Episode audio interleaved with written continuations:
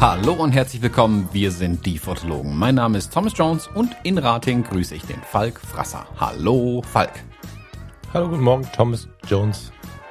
Guten Morgen Falk. Falk, ich habe vorhin den Wetterbericht angeguckt und musste mit Schrecken feststellen, dass es heute bei uns 39 Grad haben wird. Ja. Ähm, wir müssen auf jeden Fall schnell fertig werden. Ja. Wenn die Temperatur hier dann reinrollt, sitze ich hoffentlich schon im Keller in einer Schüssel, in einer großen mit Eiswürfeln um mich rum, weil ich überhitze sonst irgendwann. Ähm, wie, wie warm wird's bei euch heute? Ich, ich habe es nicht mehr angeschaut. Ich glaube auch irgendwie Mitte 30 Grad und ähm, Dachgeschoss. Die Leica guckt mich schon völlig geschockt an, weil ich die Klimaanlage noch nicht angemacht habe. Wenn ich die aber anmache, guckst du mich geschockt an. Deswegen müssen wir jetzt irgendwie lebend durchkommen. Ich werde am Ende in Unterhose hier sitzen, da wir die Kamera anhaben. Schon mal das als kleine Vorwarnung. ähm, ich deaktiviere dann hier mal den Videofeed so lang, dass ich das nicht sehen muss. Dann lass, weißt du, der Hund schüttelt sich. Du, also irgendwie habt ihr alle euch gegen mich verschworen heute. Ja, wenn du drohst, dich auszuziehen, ähm, nicht ganz Andere verwunderlich Leute vielleicht. bezahlen viel Geld dafür. Schön, dass du wieder da bist. Du warst, du warst, du warst, du warst im verbotenen Land, lieber Thomas. Ja, das kann man sehen. Ja, doch, eigentlich, genau genommen, ja. Äh, war ich im sehr verbotenen Ausland, nämlich, ganz kurz. Ähm, zur Erklärung, äh, wir waren die letzten paar Tage im Allgäu. Das war ein Spaß, Und- ne, bevor irgendein Bayer jetzt traurig ist. Nee, nee, es kommt ja viel besser. Auf der Hinfahrt dahin, ähm, wo wir dann Richtung, also wir waren ganz unten im, im Süden im Allgäu, und auf der Fahrt dahin hat uns irgendwann das Navi umgeleitet, weil irgendwo ein Unfall war und Stau.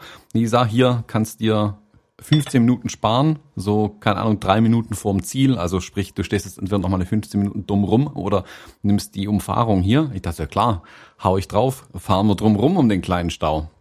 Und dann festzustellen, dass er uns durch Österreich durchjagt. Dann sind wir an der Grenze durchgefahren, also Grenze, wo mal eine Grenze so richtig war.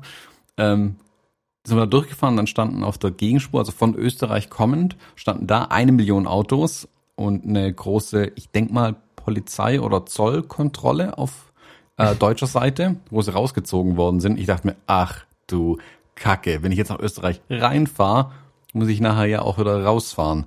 Und mittlerweile wollen sie an den Grenzen hier ähm, äh. Tests auch durchführen und bla und hast du nicht gesehen. Da hab ich mir, Ach shit, jetzt hat mich vermutlich in den richtigen Stau rein manövriert. Schon panisch gerudert, weil wir natürlich keine Pässe dabei hatten. Wozu auch? Man plant ja nicht das Land zu verlassen aus Versehen. Ähm, sind dann aber irgend so einen sonderbaren Schleichweg zurückgekommen und standen am Ende dann im Ziel und haben keine einzige Grenzkontrolle oder irgendwas gesehen. Ähm, also nochmal glücklich davon gekommen und aus dem verbotenen Land in Anführungszeichen äh, wieder rausgekommen. Totaler Klassiker. Ja, also Wächst, wä- wächst so eine Kindheitserinnerung in mir. Wir waren äh, zu, zu Zeiten, äh, da war die DDR so drei Minuten offen. Oder vier. Und, ähm, nee, ach falsch. Nein, nein, das war ein anderer Urlaub. Da war die DDR noch geschlossen und wir standen am Harz. Ich als kleiner Junge stand im Harz an, an der Grenze, Todesstreifen, alles Mögliche. Und mein Vater erklärt mir, Achtung, Flussmitte Grenze. Da stand so ein Schild immer, das stand so vor dem Fluss. Und da stand da Flussmitte Grenze, ab dort Schusswaffen gebrauchen. So sehr einschüchternde Schilder. Und wir gucken uns diese Szene an. Du siehst einen Wachturm, du siehst einen Fluss. Und ich habe total die Gänsehaut, weil total krank irgendwie diese ganzen Schießbefehlgeschichten und so. Und auf einmal kommt so ins Bild gelaufen, so hinter so einem Buschwerk, meine Mutter mit auf der anderen Seite des Flusses in der DDR hinter dieser Flussmitte mit so einem Strauß Wiesenblumen in der Hand und pflückt da völlig traumverloren Blumen. Mein Vater, bist du bescheuert? Wie bist du durch den Bach gekommen? Oh, da hinten ist eine ganz flache Stelle und so. Da ist sie aus Versehen in die Deutsche Demokratische äh, Republik kurz emigriert. Das war auch, ähm, ja. Aber ihr seid rausgekommen und es war alles cool. Mm, Ja, ist soweit alles gut gegangen, können, können nicht klagen. Wie ist das, Ähm. wie kommt das, dass wenn man sich verfährt, ich habe das durchaus so ähnlich schon mal erlebt, wie kommt das, dass man, wenn man sich verfährt, immer Grenzübergänge findet, wo keiner ist? Ist Ich weiß auch nicht. Das ist, äh, also ich finde ja solche Grenzen irgendwie sehr löchrig, tatsächlich. Ich Mhm. bin mal vor boah, vielen, vielen Jahren, was heißt vielen Jahren, keine Ahnung, sieben, acht Jahre oder so ist es vielleicht her, ähm, bin ich mal in die Schweiz runtergefahren und hatte einen Mietwagen. Mhm. Und weil mein Vorbesitzer so freundlich war, da reinzuhämmern, dass Zollstrecken, äh, also Mautstrecken, sorry, Mautstrecken vermieden werden sollen. Es gibt also Optionen, die man in diesen Navigationsgeräten einstellen kann. Sollen Mautstrecken vermieden werden. Und ich da gefahren, gefahren, gefahren. Ähm, hier durch Deutschland durch, noch alles easy, keine Maut und so. Und plötzlich, ein gutes Stück vor der ähm, Schweizer Grenze, hat er mich durch Frankreich durchgejagt. Ich dachte mir, okay, wird halt unten an der Grenze Stau sein ohne Ende. Ich bin nach ähm, in die Gegend um Neuchâtel, so, das ist ja französische Schweiz. Ähm, Ja. Dann, ja gut, fahre ich halt außen über Frankreich, ist ja wurscht, so. Durch Frankreich durchgegondelt und dann bin ich wirklich, also irgend so ein Alpending hochgeeiert, so ein Weg, wo wirklich eigentlich zur Hälfte Kies lag irgendwie und die Ziegen auf der Straße rumstanden. Also, dass ich also wirklich schlimm, schlimm ähm, weit ab jeglicher Zivilisation und bin dann über so einen über so einen Grenzübergang drüber gekommen, wo wirklich, da stand rechts das alte Post- oder Grenzgebäude, wo jetzt eine Post drin war von dem Ort mit drei Häusern. Auf der Straße stand so, ein, so eine Schranke aus Holz, die völlig zerfallen war, schon nach oben gesetzt natürlich, damit alle jederzeit durchfahren konnten. Keine Grenzbeamten, keine Kontrollen, kein gar nichts, ab in die Schweiz. Okay, wild. Mich noch immer gefragt, warum ich hier, hier eigentlich rumfahre. In der Schweiz bin ich dann auch kreuz und quer gegondelt, bis ich dann mal in das Navigationsgerät reingeschaut habe, um zu gucken, was es eigentlich tut, um dann zu merken, dass ich halt nicht über die Schweizer Mautstraßen geführt werde und deswegen diese völligen äh, abgelegenen äh, Landstraßen da entlang gondel. Also, Ja. äh, das. Es gibt solche Grenzübergänge doch öfter, als man denkt tatsächlich. Ähm, und wie gesagt, jetzt habe ich einen neuen kennengelernt in Österreich. Ich habe mir nicht mal gemerkt, wie, die, wie das Städtchen hieß, aber das ist direkt an der Grenze dran. Also da fährst, ähm, ja, ich glaube, der Ort steht auf der Grenze, mehr oder weniger. Kennst du diesen alten Brennerpass? Die, der ist auch eine Mautstraße, der, der so ein bisschen durch diese Karl-May ähm, Film, Film ähm, ähm, Kulissen führt, wo du so, so, so, wo du früher mit dem Käfer lang gefahren hast. So ganz, ganz kleine Straßen, die sich so da durch die, durch die Täler zwängen. Hast du das schon mal gesehen irgendwo? Also ich, ich, ich kenne solche Dinger, ja, aber ich wüsste jetzt nicht, dass ich bewusst selber schon gefahren bin. Da habe ich mich, das Ding heißt irgendwie nicht Brenner, sondern, also Brenner ist ja die Autobahn. Brenner Fernpass, Brenner Naturpass, Brenner irgendwas. Jedenfalls habe ich es verwechselt, habe irgend so Einheimischen gefragt. An Navis war nur nicht zu denken mit dem Krankenwagen damals.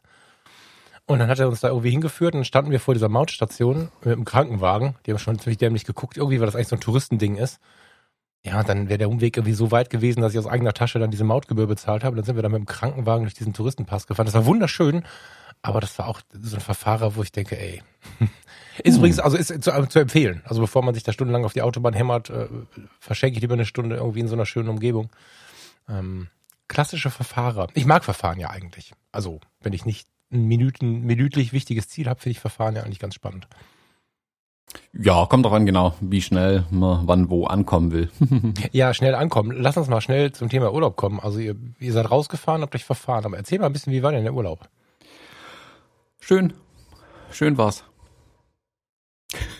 ähm, wir waren, genau, wir waren im Allgäu. Verarschen will er mich. Den Blick hättet ihr sehen müssen jetzt. Äh, Allgäu, wie gesagt, wir wollten einfach ein paar Tage ausspannen. Ähm, wir hatten ja eigentlich, also urlaubsmäßig wie die meisten, ganz andere Sachen geplant für dieses Jahr.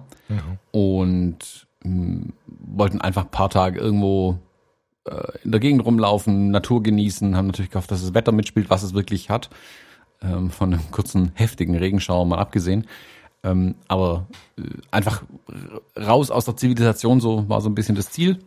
Und halt, ähm, ja, ein bisschen Natur genießen. Und sind wir irgendwie aus Allgäu gekommen, da waren wir vor ein paar Jahren ja schon mal da unten, ganz in der Nähe auch. Also, äh, und die Gegend um Füssen rum waren wir. Ähm, und ja, haben uns da einfach mal ein bisschen in die Landschaft gehauen. Wir sind im Großen und Ganzen immer eigentlich viel, äh, ich nenne es vielleicht Wandern, manche sagen eher Spazieren gehen dazu. Also irgendwo da dazwischen. Nachdem ich, ich habe einen Podcast gehört mit so einer ähm, Ultraweitstreckenwanderin, die irgendwie, sie, sagt, unter 2000 Kilometern lohnt sich die Anfahrt nicht. Ähm, so, deswegen habe ich jetzt einen anderen Bezug zu Wandern auf einmal. Deswegen sage ich das nicht mehr so leichtfertig, dass ich irgendwo wandern war. Wir waren spazieren im Allgäu. ähm, und das ist ja die Gegend unten. Ich weiß nicht, warst du da schon mal in der Gegend um Neuschwanstein rum? Ja, aber das ist sehr, sehr lange her. Also die letzten Male war ich immer eher Oberbayern, Garmisch-Partenkirchen, Walchensee, Tegernsee, so da die Ecke. Also ich, ich war mal da, aber das ist wirklich sehr lange her. Also ich, das ist mehr eine Kindheitserinnerung. Mhm. Ja, Sch- Kloster Ettal, Schloss Neuschwanstein, da so die Ecke war ich immer als Kind mal. Hm. Ich habe es noch ein bisschen im Kopf, aber das ist nicht so richtig. Das ist auch, das ist eine 80er Jahre Erinnerung. Hm. Also ich war auch irgendwann mit der Schule mal ähm, auf Neuschwanstein, aber das ist also lang her, haha. Mhm. Ähm, deswegen habe ich da keine so wirkliche Erinnerung mehr dran gehabt tatsächlich. Aber nichts aus der Gegend wieder groß wiedererkannt oder so. Ich weiß, dass ich da mal war, aber ich wüsste nicht mal mehr, wann in welcher Klasse oder so. Mhm. Die Gegend an sich, aber das Allgäu finde ich ja wunderschön ähm, tatsächlich. Ich habe ja auch in äh, Südafrika auf der, jetzt wie hieß es, auf der Panorama-Route habe ich ein paar Mal gesagt, hier sieht's aus wie im Allgäu, nur heißer. Mhm. Ähm, wir hatten da unten jetzt auch irgendwie 30 Grad, also war es wie in Südafrika. Äh, war ganz interessant irgendwie. Wir sind halt ganz viel rumgelaufen, haben die Seen genossen, das war natürlich ganz schön gibt's ja einige Seen da unten, ähm, da mit der, mit der Lila mal getestet, wie wasserfähig sie tatsächlich ist. Ja, erzähl. Äh, äh, also wir haben äh, gestern, wo wir zurückgefahren sind, also auf dem Rückweg am Weißensee, glaube ich, gewesen, wenn ich es richtig weiß. Ähm, und haben da mit ihr geübt, ähm, kleine Stöckchen immer ein Stückchen weiter reinzuwerfen. Also die traut sich ja, sobald der Bauch nass wird, traut sie sich nicht weiter. Das ist dann mhm. das absolute Limit und dafür muss man sich eine halbe Stunde hinarbeiten gefühlt. Mhm. Ähm, und haben Stöckchen reingeworfen und sie hat dann, keine Ahnung, bestimmt 20 kleine Stöckchen aus dem Wasser rausgezogen. Mhm. Ähm, David Hasselhoff in Baywatch wäre stolz gewesen, was sie hier von Rettungsschwimmer abgegeben hat. Mhm. ähm, ja, sind einfach rumgelaufen, Naturgenossen, wirklich ähm, ausspannen, möglichst nicht in den Computer reingucken müssen. Ich habe mir irgendwie in den letzten Wochen, ich weiß gar nicht, wie ich das hingekriegt habe. Ich glaube, weil ich in den letzten sechs Wochen, seitdem ich jetzt wieder so wirklich vermehrt fotografiere, ähm, fotografiere ich fast alles mit meiner GFX. Und ich glaube, die Monate davor nicht fotografieren und dann alles mit der großen GFX. Ich habe mir, glaube ich, ernsthaft irgendwie eine Sehenscheidenentzündung im Daumen geholt, äh, in der rechten Hand. Also ich kann, wenn ich den, wenn ich. Was denn im Daumen? Das habe ich, ich verstehe es auch nicht so ganz. Aber wenn ich jetzt zum Beispiel versuche, mit dem Daumen was zu drücken, äh, also nach unten zu drücken oder also gegen meine Finger drück, mehr oder weniger, oder ein schweres Backblech halt, wo du, weißt wenn das, das Ganze, also mit einer Hand so ein schweres Backblech, wo du so dagegen hebeln musst irgendwie, dann zieht's mir richtig den kompletten Daumen durch irgendwie so. Hast, als du, ich, hast du das Smartphone in der rechten Hand? Äh, ja. Der Daumen ist eigentlich dieses Wischproblem, weil das die, weil das so unglaublich ähm, unphysiologisch ist, diese Bewegung. Wischen ist eigentlich sehr, sehr ungesund und führt so angeblich super schnell zu so einem Problem. Früher war es ja der SMS-Daumen, da waren die Tasten noch schwer zu drücken, aber das Wischen ist wohl nicht viel besser. Hm, das ist gut ich weiß, möglich, aber das halte ich. nicht nur in deinem Telefon hängst, aber genau. angeblich reicht auch eine seichte Nutzung. Also. Nö, das hätte ich noch nie gehabt, das Problem tatsächlich. Und ich halte meine ich, Maus sehr unphysiologisch. Ich weiß nicht, wie du das machst. Ich greife die so von der Seite. Also ich habe. Ja gut, ich wechsle ja ständig. Ich wechsle ja ständig zwischen Trackpad, Maus und meinem Wacom-Tablett, um es okay. in der, also im, im Unterarm das Problem zu vermeiden. Das habe ich ja also gelernt, dass das am besten hilft, da die okay. Wenn Bewegung ich wieder Mac sitze, stelle ich fest, dass ich den, den, den linken Daumen immer so aus, also der linke Daumen und der rechte, was ist denn das? Der rechte Ringfinger, also rechts Daumen und Ringfinger, so. Schieben die Maus nach rechts und links und äh, die Finger, äh, die Zeige- und Mittelfinger, der klickt dann irgendwie drauf rum. Das ist auch was, wo manchmal der Daumen wehtut. Hm. Das ist irgendein Digitalproblem, ja. was du da hast. Ja, also ich wollte meinen Daumen auskurieren, haha, im Allgäu, mhm. ähm, und habe dementsprechend eine kleinere Kamera mitgenommen und wie gesagt, wollte keinen Computer oder irgendwas sehen. Und das war ganz schön. Also kann ich wirklich empfehlen. Ähm, Urlaub im eigenen Land. Ich schließe mich da ähm, dem Ministerpräsidenten Kretschmann an. Daumen hoch. Ähm, machen. Ähm, war, war durchaus schön, ja kann man genießen. Wobei es voll war, das ähm, muss man auch sagen. Also wir haben. Da hätte ich jetzt gerade nach gefragt. Ihr wart auch so an, also ich meine, du hast, ich habe Fotos von der Schwanstein gesehen, ihr wart schon auch an so Touri-Hotspots, ne? Ja, ja, so, voll. Also der, der, Tag, da war man im Touri-Hotspot mit Neuschwanstein sicherlich, aber du kannst nicht darunter fahren, es nicht angucken. Das geht Nein, auch nicht. Und das war auch keine, ich, keine Wertung. Ich finde immer Touri Nö, das ist meine Wertung. Ja, ja, ja, genau. Unter Backpacker wird das ja gern so ein bisschen irgendwie äh, ins Negative gezogen, aber ich, also das darf durchaus mal sein. Und Neuschwanstein hat ja echt Geschichte. Also manchmal gibt es auch einen Grund, warum die Leute alle hin wollen. Ja, wobei. ich, also, ich zielte mehr so dahin, wie war es denn da? Weil ich meine, wir sind in äh, über, äh, übernächste Woche, glaube ich, ne?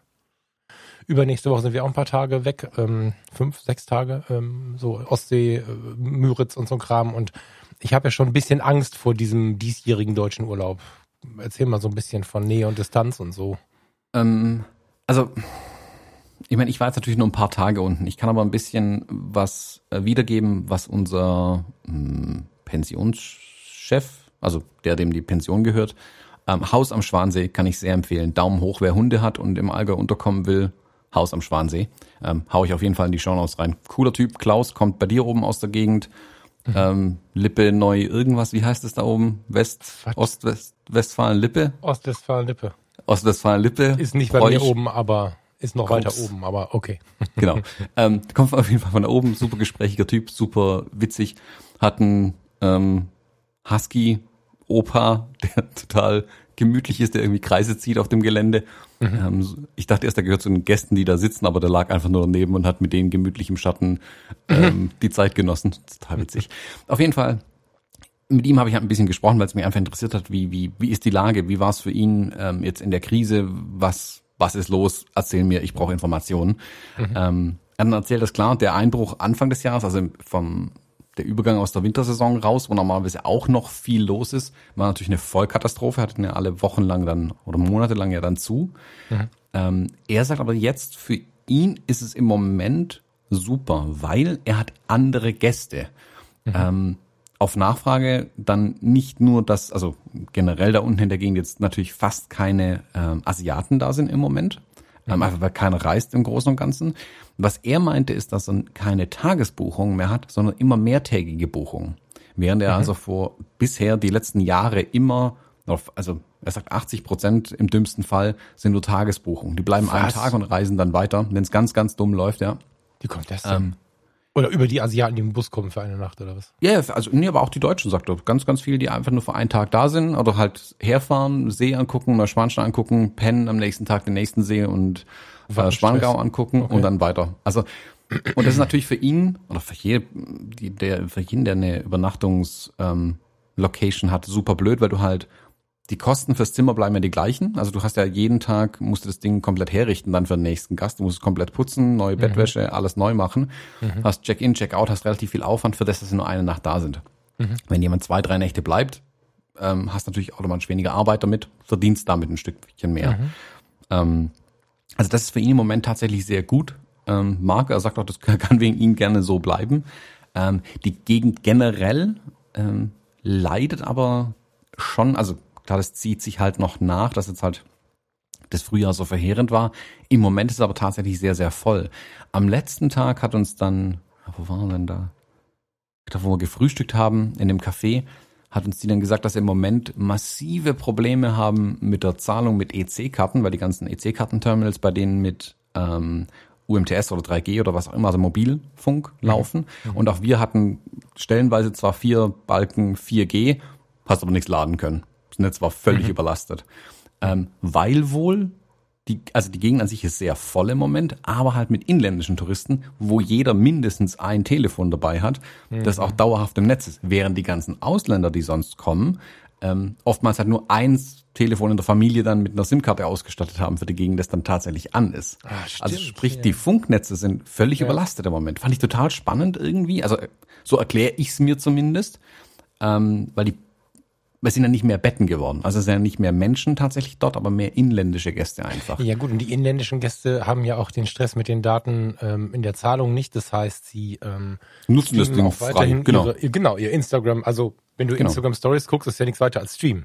Mhm, genau. Also Also und jede Sekunde, die der Bus irgendwie nicht kommt oder was, guckst du dir irgendwelche Instagram Stories an oder am Abend Netflixen und so. Spotify läuft vielleicht live. Ja, krass. Ja, also mit inländisch muss man natürlich korrigieren, EU-Bürger, weil das EU-Roaming ja mittlerweile, also überall, du kannst ja überall deinen Surf-Kram nutzen. Ähm, aber halt nicht EU-Gäste waren früher halt einfach viel, viel mehr. Und deswegen ging es bisher und ist jetzt wohl ein Problem im Moment. Das ist spannend. Probleme, die man so eigentlich nicht vorhersehen kann irgendwie. Ähm, aber ansonsten war es recht voll, muss ich sagen. Also man merkt, dass die, die ähm, Betten wohl stark ausgebucht sind. Habe ich jetzt keine Zahl im Moment. Aber wenn ich von dem äh, ausgehe, was ich in Restaurants und so weiter gesehen habe, also wir haben am einem Abend haben wir händeringend abends nach einem Restaurant gesucht, um was zu essen zu bekommen, alle voll. Also klar, sie können natürlich die Innenräume weniger dicht bepacken, ähm, also Abstandsregeln, außen ihre Terrassen auch weniger dicht. Heißt, du hast vermutlich eine leicht reduzierte Kapazität auf der einen Seite. Auf der anderen Seite hast du aber auch gemerkt, dass viele, also das, das Schlossbrauhaus hat schon angebaut und den Biergarten einfach mal auf die doppelte Größe ähm, äh, vergrößert. Also sie haben Kapazitäten versucht zu schaffen, wo es nur geht. Und trotzdem war es voll. Also deswegen gehe ich einfach davon aus, dass die Gegend tatsächlich sehr voll ist im Moment. Die, du, wenn, wenn man so am See war oder so, hast du es nicht unbedingt gemerkt. Es hat sich gut verteilt. Also an dem, an dem Weißen See, wo wir gestern waren, ähm, da sind wir um die Mittagszeit irgendwann rum gewesen. Es war wunderbar. Normal ein paar Spaziergänger siehst halt, aber es ist so, wie wenn ich hier rausgehe auf meinen typischen Hundestrecken, sehe ich genauso viele Leute im dümmsten Fall. Ähm, am Neuschwanstein, am Schloss oben, da war es ein anderes Bild tatsächlich. Das war mir aber auch von vornherein klar. Da bin ich auch ein paar Mal zugegebenermaßen auf den Fersen gestanden und war kurz vorm Umdrehen, mm, weil da war es dann schon sehr voll. Also es geht ja unten los ähm, am glaub, Tal noch. voll, oder? Ja. Ja, also es gab ja diese berühmten Bilder zu Beginn der Corona-Krise, wo ähm, oder der, der, der Pandemie, wo dann die, ähm, die Touristen ausgeblieben sind, wo dann Leute in Schwangau einfach reinmarschiert sind und durch diese langen Wartedinger durch äh, gelaufen sind, weil einfach niemand da war und so nach dem Motto, die beste Zeit, um sich Neuschwanstein anzuschauen. Das ging jetzt nicht mehr, das war äh, rammelvoll einfach. Also wir waren auch nicht drin, aber drumherum haben wir gesehen, wie viele Leute da waren. Oder an der Marienbrücke hinten, von der aus diese Postkartenmotive geschossen werden. Ähm, da war auch, da war dann so ein, wobei das normalerweise sicher auch ist, da ist ein, ein Gitter, da steht ein Typ davor, der kontrolliert, dass nicht zu viele Leute auf der Brücke einfach rumstehen, weil Brücke 100 Jahre alt, ähm, hält es halt einfach nicht aus, wenn 100 Leute draufstehen. Da ist die Zahl aber auf 30 reduziert gewesen. Ich könnte mir vorstellen, dass es normalerweise 60 gewesen wären, aber einfach um den Abstand auch einzuhalten. Was auf einer Brücke, die 100 Jahre alt ist, aber auch nicht geht, sprich mit Maske auf der Brücke. Und für das Ding, für die Brücke haben wir 15 Minuten, 20 Minuten anstehen müssen, vermutlich, Oh, wow. nachdem wir den Berg hochgelaufen sind. Na, also 15 Minuten bestimmt. Ja. Und da merkst du dann halt schon, mit dem Abstand hat's eigentlich jetzt schon keiner mehr. Also was man in den Nachrichten so immer hört, von wegen, ähm, die Leute achten nicht mehr drauf und so. Was ich hier zugegebenermaßen nicht so mitbekomme, ich sitze die meiste Zeit in meinem Büro, also ich mache ja noch immer ähm, Stay at Home so gut wie es geht. Ähm, ich krieg das gar nicht so wirklich mit. Ähm, jetzt war ich mal in einem Ort, wo in Anführungszeichen unkontrolliert einfach Menschen zusammenkommen, in größerem Ausmaß schon wieder. Und da war schon ordentlich was los und da hat's größtenteils keinen mehr gejuckt, ob du jetzt anderthalb Meter von ihm noch weg bist oder nicht. Also die Leute stehen dann irgendwie ähm, plötzlich hinter dir und atmen dir den Nacken rein, sodass es dir normalerweise ja schon die Nackenhaare aufstellt, jetzt umso mehr. Ähm, und du reibst dich gefühlt alle drei Minuten mit ähm, Handdesinfektionsgel von oben bis unten ein. Ähm, ich würde es mal als schwierig bezeichnen. Es wird zwar noch ein bisschen drauf geachtet, aber meiner Meinung nach schon zu wenig. Also muss man sich, muss ich leider sagen, selbst Urlaub in Deutschland muss man sich schon überlegen. Also ich bin jetzt froh, dass wir jetzt nur ähm, drei Tage mehr oder weniger da unten waren und jetzt wieder raus sind aus der Sache. Länger hätte ich es auch gar nicht machen wollen, wenn ich ehrlich bin. Wäre mir zu viel gewesen. Also zu viele Menschen und zu viel, also in der jetzigen Situation zu viele Menschen. Normalerweise dränge ich mich auch in New York durch die U-Bahn durch und mir ist alles egal. Das ist nicht so das Problem. Kann ich mehr als gut nachvollziehen. Ich habe sowas befürchtet. Also ich habe, ähm, wir hatten ja ursprünglich, der große Urlaub sollte ja im November ähm, Hochzeit auf dem Schiff sein. So, das ist so, sowohl vom Einkommen her völlig zu vergessen, äh, dank Corona und auch vom, vom ja, also da wird kein Schiff fahren, zumindest nicht, wie man sich das vorstellt. Jetzt gehen erste Panoramafahrten los, wo sie, wo sie ohne Landgang durch Norwegen fahren und der Kapitän erzählt rechts und links, welcher Fjord das gerade ist das können wir uns aber sowieso knicken, weil einfach, das geht halt nicht. So, und ähm, wir hatten eine Woche Ostsee irgendwie vor und sind jetzt schon umgeschwenkt. Also äh, Farina war noch nie auf Rügen und, und, und die Ecke da oben, Fischland, Dars, Zingst und so. Und ich fahre gerne Auto, das heißt, du bist in einem Tag da oben. Von hier aus sind es immer noch Rügen sieben Stunden und die Ostsee davor, so Rostock, Warnemünde, so sechs, sechs Stunden rum, sechseinhalb. Und von euch wahrscheinlich noch katastrophal mehr. Ne? Ich meine, ihr könnt quer rüberfahren, aber ihr werdet dann auch sieben, acht Stunden unterwegs sein, denke ich. Ja, wir brauchen ja schon sechs, sieben Stunden bis nach Berlin. Mhm. Ja. Naja, jedenfalls ähm, haben wir. Ich irritiert, weil hier ein komischer Anruf reinkommt. Verzeihung. Ähm, jedenfalls haben wir uns das geknickt und haben halt überlegt, wo können wir es denn, wo können wir den vernünftigen Urlaub machen? Dann poppte mir im totalen Shutdown ein Angebot bei Booking.com rein, wo halt die Hotels versucht haben, irgendwie Leute zu bekommen für diese Zeit. Und das passte dann auch in meine Gehaltsstruktur, weil das ein super geiles Angebot war. Hm. Und dann haben wir geguckt, wie viel Urlaub hat denn die Farina noch und haben dann, ohne den November zu beschreiben, beschneiden, wer weiß, was noch kommt, haben wir einfach ähm, vier Übernachtungen gebucht in Waren an der Müritz, weil ich mich da halt ja durch die, durch die fünf Wochen Reha sehr, sehr gut auskenne und die Hoffnung habe, dass wenn äh, im Yachthafen und an den üblichen Plätzen irgendwie zu viel los ist, ich kenne halt die ganzen Hotspots von den Einheimischen, wo die in ihren Ferien rumhängen, die haben keine Ferien mehr. Und da kenne ich ganz tolle kleine Seen und, und so ein bisschen so, so Geheimtipps irgendwie, wo, wo einfach der klassische Tourist, äh, der nach Reiseführer oder so unterwegs ist, sich nicht auskennt. Und dieser ganze Nationalpark ist ja so riesig, dass du, also in Mecklenburg kannst du ja tatsächlich eine Stunde Auto fahren, ohne Menschen zu treffen. Habe ich ein bisschen die Hoffnung, dass wir den Menschen da aus dem Weg gehen können. Ich habe Steffen gefragt, wie es denn aussieht. Dummerweise sagte er schlimm. ähm, so, das heißt, wir wohnen dummerweise auch in der Nähe vom Hafen. Müssen wir mal gucken, wie wir uns da immer rausrangiert bekommen. Ich habe auch extra mal ohne Frühstück gebucht, weil ich mir noch nicht so sicher bin, ob ich das möchte. Ich habe das halt noch nicht gesehen, das, ähm, das äh, Restaurant, muss man mal schauen. Und haben dann irgendwie äh, auf der Hinfahrt eine Nacht in Hamburg mit dem VW, wir leihen uns den Bulli von, von einem guten Freund, machen eine Übernachtung in Hamburg auf dem Hinweg und auf dem Rückweg fahren wir oben über Warnemünde, aber so, dass wir halt flexibel sind, dass wir auch zur Not sagen können, ne, hier drehen wir ab, hier wird's uns zu voll. Bin ich sehr gespannt. Also ich, ich sehe das Ganze gerade auch mit so einem leichten kritischen Auge. Ne? Die, die Episode, ähm, ich glaube letzte Woche, wo ich gesagt habe, die Hochzeiten muss ich leider absagen, weil mir die Lockerungen zu heftig sind. Die haben sehr, sehr viele Leute krass gefeiert. Also ich habe sehr, sehr viele Nachrichten bekommen. Ähm, auch so mit diesem Inhalt, dass sie sich so große, Sorgen machen, gerade so Leute aus der, aus der Hochzeitsbranche, die mir auch wieder ah, nicht so schöne Beobachtungen geschickt haben, wie sich die Leute so dann in, in ihren, auf ihren Feierlichkeiten verwenden, äh, verhalten. Also sie tun so, als wenn es Corona überwiegend tun sie so, als wenn es Corona nie gegeben hätte. Das bestätigt sich hier, ich weiß nicht, wie es bei euch ist, aber bei uns kommen hier wöchentlich mehrere Nachrichten rein, dass auf Hochzeits- und Familienfeiern sich was Neues ergeben hat. So, also ich bin gerade so ein bisschen kritisch, was die Lockerung angeht, muss ich zugeben, und bin, ich habe zwischendurch ein bisschen Sorge gehabt, ob wir in zwei Wochen fahren können. Ich gucken, was da so kommt noch. Ja, wollen wir die Sendung nicht zu negativ werden lassen, aber ähm, ich habe noch einen Punkt vielleicht, um das Ganze positiv abzuschließen äh, mit Ja. äh, Urlaub in Deutschland und Corona. Es gibt einen großen Vorteil in der ganzen Sache. Und zwar durch die größeren Abstände im Restaurant ist es überhaupt kein Problem mehr, deinen Hund mitzunehmen, weil der hat immer einen Platz zum Hinliegen.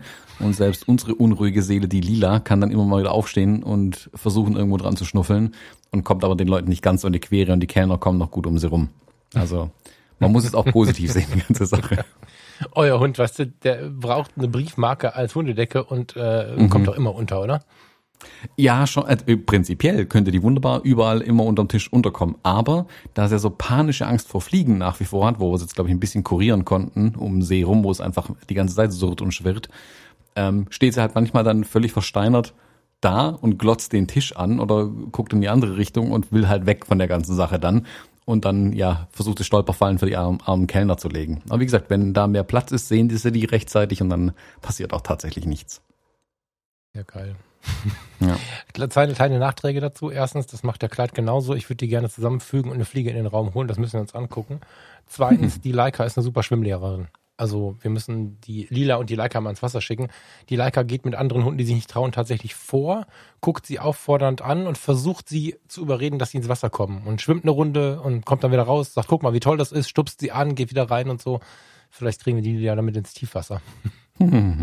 Das wäre interessant zu sehen, ja. Aber wobei es es bisher nicht so wirklich interessiert hat, wenn andere Hunde in die Seen oder Flüsse steigen. Ja, die Leica steht nicht so darauf, wenn man sich nicht für sie interessiert. Die macht das schon ziemlich deutlich. ich hätte da was, ich hätte da was zu vermelden. Ja.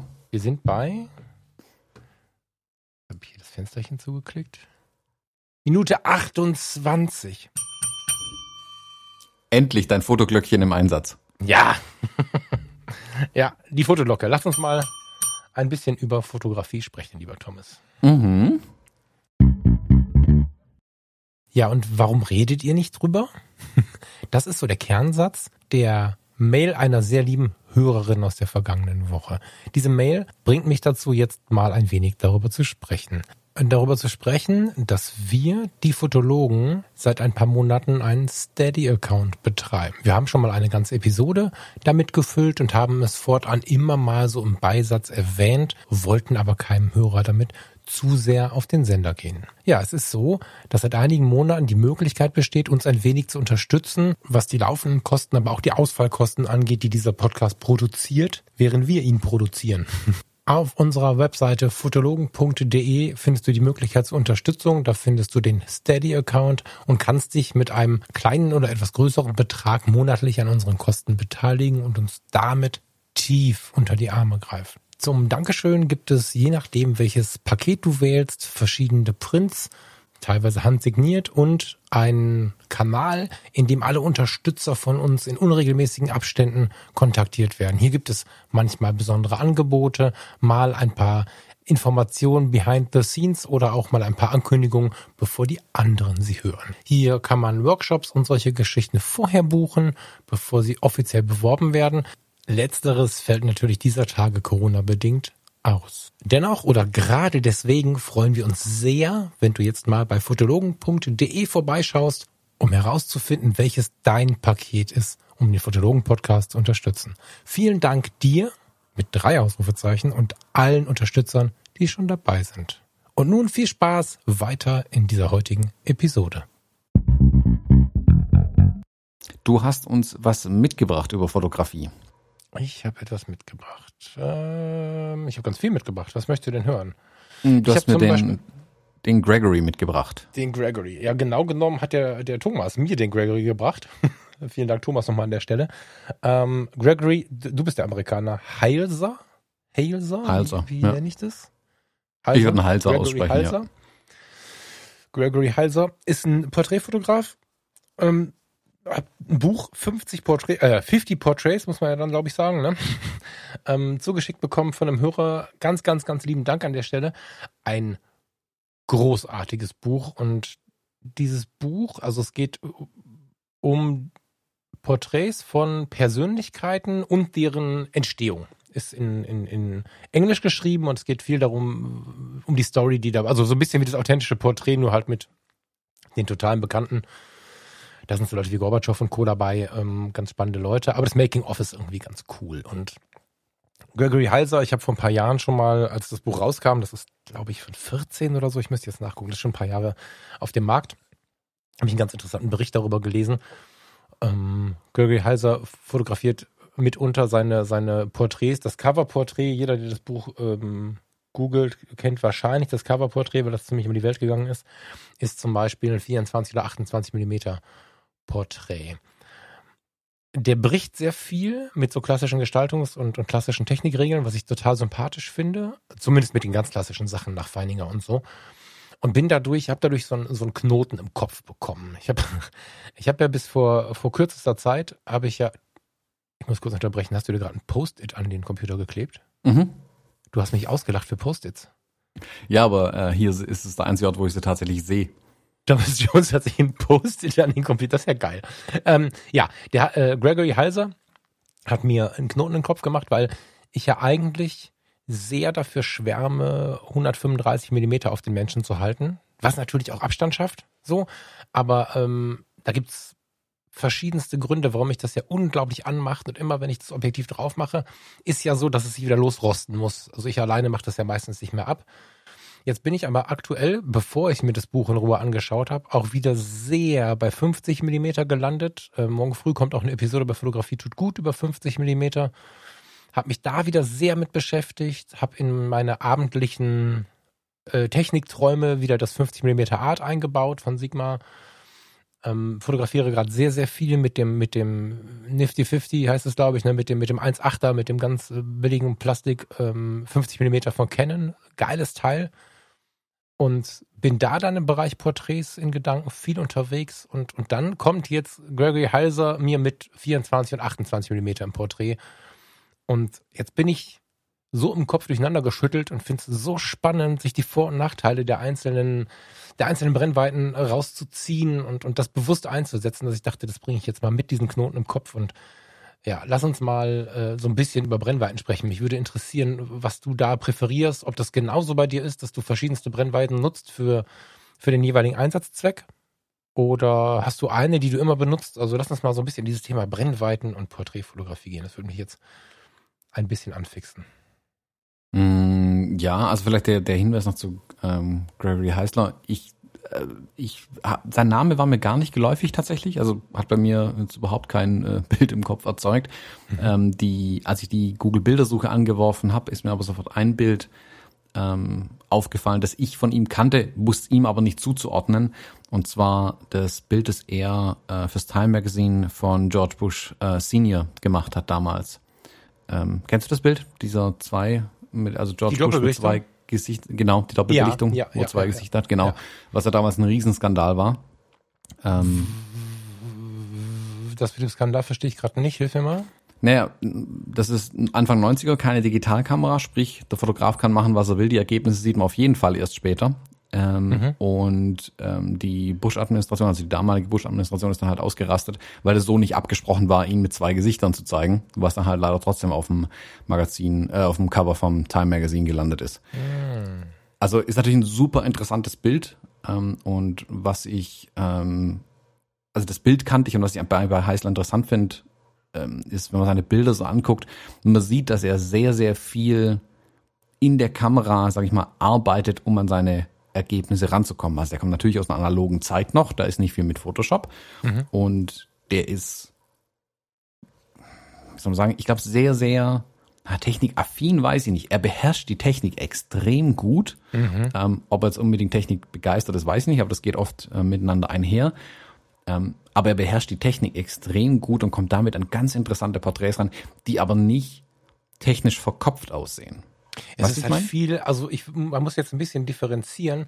Ich, wenn wir heute davon reden, dass jemand die Technik gut beherrscht, sind wir oftmals bei Megapixel, Nachbearbeitung, Lightroom, Genau, genau. Capture One und so. Ähm, er beherrscht die Fotografie sehr gut. Das würde ich ein bisschen Genau. unterteilen wollen, ohne jemandem auf die Füße treten zu wollen. Der macht Fotos analog. Ich glaube, der ist auch irgendwie bei Ilford Markenbotschafter, wenn ich das richtig gesehen habe. Also der beherrscht die Fotografie in ihrer Urform unglaublich gut, ja. Hm. Das finde ich super interessant bei ihm. Also ich gucke gerade so ein bisschen in dem, in dem Buch auch rum. Ja, definitiv. Also wir verlinken das Spannende mal Sachen. bei auf fotologen.de. Das Buch ist ein Knaller tatsächlich. mhm. Das Ja, auf jeden Fall. Packen auch wir spannend zu Shownotes rein. lesen. Ich äh, als also ich als äh, also für mich ist ja Englisch nicht die Muttersprache. Für mich ist es relativ schwer zu lesen, muss ich zugeben. Ich tue mich ja bei solchen Inhalten schon ein bisschen schwer, muss ich zugeben, wenn wenn sie dann in, in Englisch geschrieben sind. Aber äh, dass ich mich da durchkämpfe, heißt, dass es super interessant ist. So, das mache ich wirklich nur, wenn mich was wirklich rockt und das finde ich richtig faszinierend. Hm. Ja, spannend. Hast du, also hast du da irgendwie einen Gedanken zu für dich und deine Arbeit? Ja, also ich, also ich, ich ziehe da so einen ganz leichten Vergleich und um Gottes Willen, ich will mich nicht mit so einem Meister hier vergleichen. Ähm, aber wie ja ich mittlerweile versuche, ähm, durch JPEG zum Beispiel, die Sachen in der Kamera schon fertig hinzubekommen. Also ich, wenn, wenn ich was mache, will ich nicht hinterher drei Fotos stitchen müssen im Photoshop und stundenlang an irgendwas rumfummeln. Da habe ich voll keinen Bock drauf. Ich will das in der Kamera hinbekommen. Deswegen ertappe ich mich mehr und mehr dabei, wie ich gerade auch in meinen Porträtarbeiten versuche, aus dem, was ich vor Ort habe, das absolute Maximum rauszuholen und nicht zu sagen, ah ja, da ziehe ich nachher die Schatten hoch oder so. Ähm, und auch darüber hinaus dann, also den, den sag mal, das reine Belichtungsmäßige direkt hinzubekommen, gehe ich auch weiter und sage, okay, was kann ich hier mit der Brennweite machen? Wie kann ich ähm, Hindernisse nutzen, um Dinge zu verstecken, die nicht im Bild sein sollen, die ich sonst wegphotoshoppen müsste oder so? Wie kann ich durch meine Perspektive, durch die Brennweite auch ähm, mein Bild so verändern? Also seitdem der eine oder andere bestimmt schon gemerkt, dass ich immer mit diesem kleinen Spiegelchen zum Beispiel durch die Gegend renne, ähm, mit dem ich ja auch ganz, ganz viel mache und das ja zum Teil einsetzt, so dass es völlig unsichtbar ist eigentlich ähm, und es mir trotzdem hilft, eine bessere Bildkomposition hinzubekommen in der Kamera, ohne nachträglich, ja, hier gehe ich mal mit dem, Radialfilter drüber und hau noch was weg oder so oder stempel irgendwas raus. Also ich mag seinen Ansatz total und ich tendiere in letzter Zeit auch immer mehr zu den ähm, kleineren Brennweiten, heißt weitwinkliger tatsächlich. Also von 135, so toll ich das Objektiv technisch finde, bin ich sehr weit weggekommen tatsächlich. Ich finde mittlerweile 85 Millimeter fast anstrengend äh, telig ähm, und bin eher bei 50 Millimeter oder bei 35 sogar für meine Porträts. Ähm, ich versuche aber immer gleichzeitig auch kleine Serien hinzubekommen. Also ich habe jetzt kürzlich ein paar Business-Porträts wieder gemacht, ähm, die ich auch ein bisschen aufwendiger machen konnte, als stellen Sie sich bitte hier hin, knall, danke, der nächste bitte, sondern wo ich mit einer Person eine Weile auch mal kurz arbeiten konnte. Und eine Weile heißt eine halbe Stunde, das ist dann ja zum Teil schon extrem viel Zeit, die man mit den Leuten bekommt. Mm, Und da versuche ich dann halt so ein, ein, ein, ich sag mal, einen Mix hinzubekommen, eine Serie an Porträts, die dann auch für sich stehen kann, ähm, als würde man äh, einen Magazinartikel zum Beispiel bebildern. Also dass ich habe, okay, ich habe ein äh, einen wirklichen Establisher, einen, einen Überblick über die Situation, wo wir sind, über äh, ihn oder sie als Mensch, äh, in der Umgebung, in der wir uns befinden, irgendwie eine, die, die häufig dann mit 35 Millimetern stattfinden, irgendwie so ein äh, ja, Cowboy-Schnitt, also bis zu den Oberschenkeln runter, ähm, meist mit 50 und dann oft noch ein, in Anführungszeichen Headshot, ähm, würde ich fokussiert auf den Oberkörper oder aufs Gesicht dann tatsächlich und da gehe ich dann in die 85. Aber ich versuche das Porträt da ein bisschen ganzheitlicher zu sehen und auch mit mehr. Brennweiten da tatsächlich ranzugehen. Und manchmal habe ich mich halt dann doch dabei, dass ich sage, hey, das 50er oder 35 Millimeter Bild sind eigentlich die, die mir gefallen, weil ich finde die zu sehr komprimierten 85 oder 135 Millimeter, wo man ja, wenn man nicht 30 Meter weit weg steht, oft nur noch das Gesicht hat, finde ich manchmal hm, zu wenig aussagekräftig. Also mir fehlt dann Information einfach im Bild. Also klar, mhm. sehe ich dann Gesicht, ich sehe jedes Fältchen, jedes Härchen. Ich kann ähm, in, sehr wahrscheinlich in den, in den Augen meine eigene Spiegelung wieder erkennen oder die Spiegelung ähm, der Fotografen, die das Bild geschossen haben. Ähm, aber das ist mir insgesamt dann nicht irgendwie genug Information dann meistens. Und deswegen mhm. tendiere ich mehr zu diesen 50 Millimetern mindestens. Und wie gesagt, hin und wieder sogar zu den 35. Mhm. Ja, wie gesagt, ich habe die gerade so nebeneinander liegen, das ist das Spannende. Und ich habe, als wir darüber sprachen, vorab in, in, in, im Lightroom rumgeblättert und ich habe kürzlich sogar mit 24 Millimetern Porträts gemacht. Auch sehr nah mhm. dran, hat auch einen Effekt. Ich stelle halt fest, also warum ich das so angesprochen habe, finde ich gut, dass du es so sagst, dass ich ähm, immer noch meine Vorlieben habe. Es werden aber mehr. Also ich bin irgendwie polyamor in dem Bereich und, und gucke halt, was passt jetzt gerade und setze es dann dennoch aber sehr bewusst ein. Also es gab ja eine Zeit, da hat man gesagt, früher ab 80 Millimeter das Porträt. Dann ist man irgendwann auf 60 Millimeter gegangen. Dann war es schon ein totaler Bruch. Das, da war ich schon aktiv dabei, dass man 50 Millimeter genommen hat. Da wurde schon gesagt, oh, das ist aber mutig. Dann kamen so die ersten 35 mm Objektive, die hip wurden. Das deutete sich an. Plötzlich kam das Sigma Art, was ja so eine technische Revolution war, muss man ja sagen, weil das einfach offenblendig bei 1.4 ähm, scharfe Fotos gemacht hat und den APS-C-Leuten ein bisschen mehr als 50 mm geboten hat, den Vollformatern aber einen leichten Weitwinkel. Und das war so die alte Reportagebrennweite, die krasse Analogfotografen, die richtig Regeln brechen wollten. Ich glaube, von Bresson gibt es auch so ein paar Porträts in der Richtung, die dann äh, unter diesem Reportagekontext das 35er für Porträts genutzt haben. Das wurde dann in Büchern als falsch beschrieben. Das war dann plötzlich völlig hip und inzwischen findest du ja 20 Millimeter und weiter runter ähm, als Porträts. Und ich finde, es ist, ähm, es war ein großes Missverständnis, dass wir äh, lange gesagt haben, dieses und jenes ist richtig oder falsch, sondern man muss es einfach in der richtigen Situation einzusetzen wissen.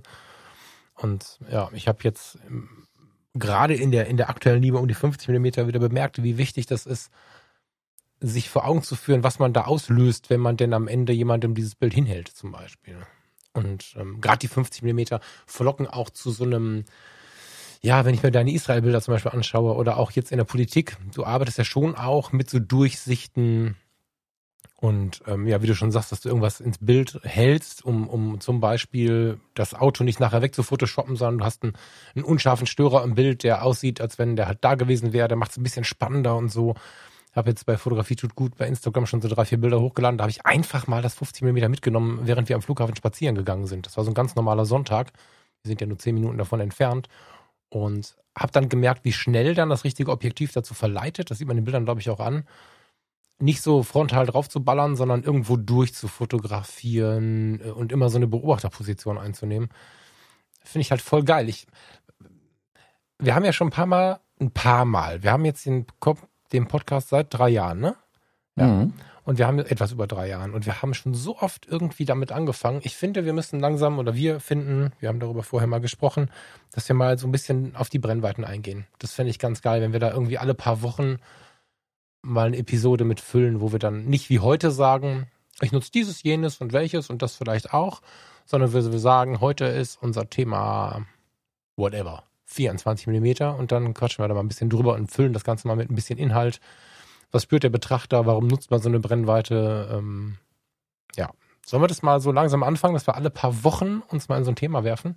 Mhm, sehr gerne. Also würde mich auch interessieren tatsächlich, weil wie gesagt, ich ähm, selbst ja gerade auch so ein Shift feststelle, ähm, in Richtung weitwinkliger zu gehen mhm. und ich eben andersrum auch, aber ganz bewusst auch mal wieder die 135 Millimeter in die Hand nehmen will, ähm, um damit die nicht in Vergessenheit gerät, in Anführungszeichen, sondern einfach zu gucken, okay, ähm, die ist ja nicht per se schlecht. Also vielleicht liegt mir jetzt gerade was anderes, aber auch nochmal über die Brennweite zu sprechen, vielleicht auch im Archiv zu kramen, in alten Bildern, die man mit den Brennweiten gemacht hat, und die nochmal rauszuziehen.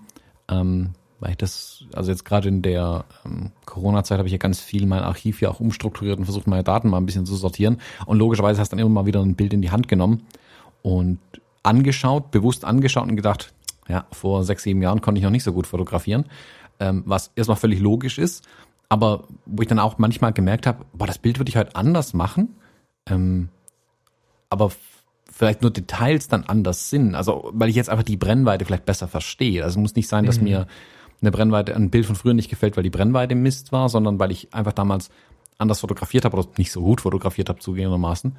Ähm, und ich dann heute sage, ja, Brennweite kann man behalten, Bildausschnitt, aber man müsste hier ein bisschen was anders machen. Also zum Teil Lichtern, aber zum Teil eben auch wirklich ähm, Perspektivwahl zum Beispiel oder ähm, ja, wie man, wie man ein Bild aufbaut einfach. Ein bunter Vogel aus meinem Umfeld, der in diesem Podcast nicht genannt werden möchte, der ähm, sagt immer mal Floating Love. Das finde ich ganz spannend. Ich weiß nicht, ob das richtig ist, ob das richtig eingesetzt ist, keine Ahnung. Er ist ein Mensch der Anglizismen.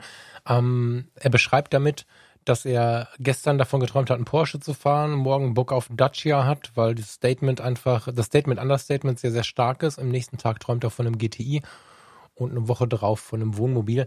Das ist ein bisschen überzogen, also das ist sicherlich weiter gestreckt, die ganze Kiste, aber er sagt halt, dass das Leben immer wieder neue ja, Veränderungen anschwemmt, die seinen, seinen Interessenfokus verschieben. Und das ist ja so ein bisschen, wenn wir unseren Podcast mal über die Jahre anhören, sehr massiv, so bei mir sicherlich lauter als bei dir, weil ich ja auch relativ viele auch harte Moves gemacht habe. Mm. Aber gerade zum Thema Brennweiten kann ich mir vorstellen, dass wir uns vielleicht sogar, wenn man im Vergleich mal so eine Episode der ersten Tage anhört, vielleicht sogar hier und da widersprechen und damit einfach nur wahrnehmen, wie viel Veränderung im Leben so passiert. Und dass ähm, es noch lange nicht so sein muss, dass wenn wir heute oder in der Episode, in der wir darüber sprechen, sagen, mir liegt ein Porträt bei 24 Millimeter nicht oder es geht so oder total oder so, dass wir es vor zwei Jahren anders gesehen haben und in zwei Jahren wieder anders sehen. Das ist eigentlich hm. so das, was mich dabei auch total reizt und auch die Rückmeldungen von den Hörern reizen mich dabei so ein bisschen. Weil das ja Floating Love finde ich, also für so einen deutsch sprechenden Typen klingt das passend, stimmt das? Ist das richtig? Ist das richtig eingesetzt? Ja, kann man so hernehmen, ja. So und ähm, ja, insbesondere so, so ein bisschen angezündet auch von den, von den Reaktionen der letzten Woche, ähm, würde ich, würde ich da gerne reingehen. Ich weiß, dass wir uns da hier und da widersprechen werden, wenn wir alte Episoden anhören, aber genau diesen, diesen, ja, diesen Mut zur Veränderung, da habe ich Bock drauf. Da bin ich, bin ich gespannt, was dabei rauskommt. Ich glaube, wir kündigen jetzt nicht an, welche Woche, weil wir das noch nicht so richtig planen können. Oder? Mhm. Ähm, hast du eine Idee, womit wir anfangen? Dass wir das schon mal so ein bisschen rauswerfen? Ist das eine Vorliebe? Nö, nicht wirklich. Ich bin da relativ offen. Komm, fühlst du dich eingeengt oder sollen wir sagen 24 mm Punkt? Oder das ist sicherlich die Brennweite, zu der ich am wenigsten Material hätte. äh, bei, es sieht bei mir genauso aus. Also das ist äh, vielleicht gerade deswegen. Mhm. Ja, wir können das ja mal, also wir, können das ja mal grob hinwerfen und wenn wir, wenn wir dann vorher denken, nee, komm, lass doch die 50 nehmen, das steht uns ja frei. Aber lass uns mal ein bisschen über Brennweiten sprechen, das finde ich super. Mhm. Ähm, und damit kommen wir ja langsam, also Brennweite ist sicherlich auch Dingen aus dem Leben, ne, Betrachter, da kommt auch Psychologie wieder mit rein und so. Aber wir kommen gerade in Richtung Technik und ich finde, wir sollten kurz über die Sony sprechen, die Sony Alpha 7R3, nachdem wir so lange über die EOS R5 gesprochen haben und du hast irgendwie noch ein bisschen was Technisches mitgebracht. Ich habe dummerweise die Präsentation nicht mitbekommen. Ich habe nur ein kurzes Fazit gesehen. Insofern musst du uns bitte technisch mal reinholen. Da bin ich jetzt nicht so im Bilde wie bei der R5. Genau, also ähm, Sony hat, wie angekündigt, das war schon eine Weile bekannt, dass sie was ankündigen werden. Ähm, am Ende des Monats, vor ein paar Tagen, zwei, drei Tage ist es, glaube ich, her. Ich habe es im, äh, im Allgäu kurz, nur ganz kurz auch mir angeschaut, was sie denn tatsächlich vorgestellt haben. Sie haben den Nachfolger der A7S rausgebracht, die A7S3. Ähm, ich merke mir es bei Sony mit den Modellbezeichnungen, habe ich mir das paar so Krücken gebaut. Die A7 ist einfach nur eine Kamera. Die A7R steht für Resolution, weil die hat meistens die fies hohe Auflösung. Und die S steht für äh, Very Sensitive, weil die meistens zwar eine kleinere Auflösung, aber extreme ISO-Zahlen hat. Ähm, das scheint sich aber ein bisschen, ja, zum Teil geändert zu haben. Die technischen Parameter passen zwar noch, ähm, hat nicht unbedingt die höchste Auflösung, ähm, scheint aber auch mehr für Filmer tatsächlich gedacht zu sein, die mhm. neue Kamera. Also der Fokus der Vorstellung ähm, aller Daten ähm, drumrum um die Kamera, was sie an Features benannt haben und so, ähm, schreit alles, macht mit dem Ding in Zukunft eure Filme. Und ja, also ich weiß, der eine oder andere wird es vielleicht auch verfolgt haben, die ganze Vorstellung. Ähm, ich fand's eine spannende Kamera, weil ich habe jetzt von den, ich habe in meinem Umfeld ein paar Sony-Leute, ähm, die das auch verfolgt und die mir dann auch direkt geschrieben haben. Was ich vorher schon gehört habe, war, dass viele sauer waren, weil Sony wohl so lange gebraucht hat, um die Kamera mhm. ähm, zu zeigen, was okay, also das kann man finden, wie man möchte. Ähm, Kannst das mal gut, Ding will ja auch Weile haben. Verstehe ich nicht, worüber ähm, ach, Die sehen doch eher gleich aus. Also Nee, weil sie so lange gebraucht haben, bis die S kam. Also jetzt ach so, ach so, ähm, nicht zu zeigen, sondern okay. Genau, also, also sieben Jahre oder fünf Jahre irgendwie jetzt gebraucht, um die, um den Nachfolger rauszubringen. Und so lange mussten die Leute, die bewusst mit der Modellreihe arbeiten, halt warten jetzt quasi. Mhm. Ähm, und das hat halt, ja, äh, viele ein bisschen ähm, irritiert, ganz einfach. Sagen wir mal so. ähm, genau, also vielleicht kurz zu der Kamera, damit die, die es jetzt nicht verfolgt haben oder nicht wissen, über was wir eigentlich reden. Die A7S3 ähm, ist für, meiner Meinung nach, für Filmer gedacht äh, oder Leute, die mit extrem hohen ISO-Zahlen arbeiten wollen. Also die geht bis ähm, ISO 100.000 nativ und kann bis zu ISO 400.000 hochgehen. Ähm, die hat, man halte sich fest, nur einen 12-Megapixel-Sensor. Das ist aber einfach dem geschuldet, dass sie große Pixel auf dem Sensor haben wollen, ähm, mit, dem, mit denen sie dann halt viel Lichtausbeute ähm, nutzen wollen. Mhm. Ähm, der große Paukenschlag bei ähm, der Vorstellung kam eigentlich da, wo sie gesagt haben, hey, übrigens, unsere Kamera kann ewig lang 4K filmen, im Prinzip bis die Batterie leer ist und die wird nicht zu heiß. Und das war der nicht sehr gut versteckte Seitenhieb zu ähm, Canon und der R5, mhm. die ja direkt nach dem, nach der Vorstellung die ersten Stimmen laut wurden, jetzt immer lauter und lauter werden, dass die Kiste Überhitzungsprobleme hat, was Canon dazu veranlasst hat zu sagen, jo, das Ding wird äh, nach zum Teil nach 25 Minuten zu warm, das muss abschalten, 10 Minuten abkühlen, dann könnt ihr noch mal drei Minuten filmen und dann packt er ein und geht heim. Ähm, und die ersten Tests jetzt mit Sony, also ich habe jetzt ein, zwei YouTube-Videos gesehen und am beeindruckendsten fand ich tatsächlich ähm, das 4K-Testvideo. Da haben sie nämlich die Kamera einfach durchlaufen lassen und das Ding war nach 97 Minuten dann platt, als der Akku leer war. Also nicht wegen der Hitze, sondern weil einfach die Batterie leer war. Äh, das ist natürlich schon beeindruckend. Also da hat Sony irgendwas besser gemacht. Da gibt es mhm. auch schon Stimmen, dass sie dann auch irgendwann mal nach Hitze, äh, mit Hitzeproblemen abschaltet, aber irgendwas hat Sony hier besser gemacht wie Canon. Ähm, ich habe dann die Tage auch groß lachen müssen, weil ich habe ein Zubehörteil gesehen. Ich hielt es erst für ein Fake. Ähm, ich weiß nicht, ob du es auch gesehen hast, dann hat sich aber als wahr rausgestellt. Der Lüfter. Der Lüfter für die Canon R5, ja, genau. Ja, ja, ähm, man muss sich das so vorstellen, ich packe einen Link dazu in die Show Notes auf jeden Fall rein, guckt es euch auf jeden Fall an, es sieht lustig aus. Ähm, wenn ihr das rückseitige Display der Kamera ausklappt, das klappt ja auch so zur Seite weg, wie, wie bei der XT4 zum Beispiel oder bei den ganzen Canon Rs, ja, ähm, kann das Display hinten zur Seite wegklappen und dann entsteht eine Lücke im, Ge im Gehäuse quasi. Und der Lüfter klemmt sich quasi in diese Lücke rein, also der ist nur dann einsetzbar, wenn er das Display schon weggeklappt hat. Und dann kühlt der, dann bläst der quasi von hinten gegen die Kamera ich glaube, dass das Ding ähm, eine hohe Verletzungsgefahr für Bartträger hat, weil ich würde da ständig meinen Bart reinhängen und dann wäre der Bart in diesem Lüfter drin. ähm, deswegen finde ich das nicht so cool und ich bin froh, dass ich sowas nicht brauche. Ähm, das ist im Prinzip eine, äh, da ist, ähm, wie soll man sagen, das funktioniert wie ein, wie ein, ähm, ein Prozessorkühler ein bisschen. Da ist ein, ein großer, eine Metallplatte unten dran sehr wahrscheinlich, die gegen das Gehäuse drückt ähm, damit es die Wärme vom Gehäuse aufnimmt. Dann ist oben sind Kühlrippen in dem Ding drin, da bläst der äh, Lüfter Luft drüber und kühlt damit die Kamera insgesamt ab, um die Zeit zu verlängern, in der die R5 filmen kann. Weil das ist kein Limit der Zeit im Sinne von, die Kamera macht nach 25 Minuten einfach Schluss, sondern nach 25 Minuten ist sie zu heiß und zur Sicherheit schaltet sie dann ab. Mhm. Ähm, und das scheint Sony irgendwie anders hingekriegt zu haben. Äh, der Lüfter, also jetzt mal Produktentwicklung und so, ne? Den gab es doch vorher schon, oder? Nö, denn die, also den Lüfter gibt's davor schon, aber der, der Nee, ja, genau da hinten reinpassen muss, ähm, werden die Nein, dann jetzt. ich meine, meinst du nicht, die haben den schon mit produziert und, und, und, und konzipiert? Ich meine, also meiner Meinung nach ist es nicht möglich, nicht zu bemerken, dass es ist, wie es ist. Also, ich guck mal, wie lange Canon jetzt gebraucht hat, um die Kamera an den Start zu bringen. Die Fotografen werden es feiern nach wie vor, denn das Video, nein, falsch, oh Vorsicht. Viele Fotografen, die wirklich nur Fotografie betreiben wollen, das ist völlig egal, denen ist dann Video auch egal. Die Berufsfotografen werden ein bisschen Schmerzen bekommen, weil wie du schon immer richtig sagst, ist es gut, Video mit anbieten zu können. Sie mussten jetzt aber was bringen. Sie mussten jetzt auch den Knaller bringen und jetzt überlege dir, wenn alle anderen jetzt gepitcht hätten, dann hätte Canon wieder nichts gehabt. Das heißt zu sagen, hier ist die supergeile Kamera. Oh, wird so heiß, wir haben zufällig einen Lüfter. nee, nee, der ist ja nicht von Canon. Der ist ja nicht von Canon, das ist ja ein Dritthersteller. Ach so. Also wenn der von Canon wäre, fände ich es ja so, völlig ich dachte, der peinlich. wäre von Canon selber. Nein, nein, nein. Wenn der von Canon wäre, wäre das ja völlig peinlich, weil dann haben sie nicht, dann haben sie einfach ein Pflaster über ein abgetrenntes Bein drüber gemacht.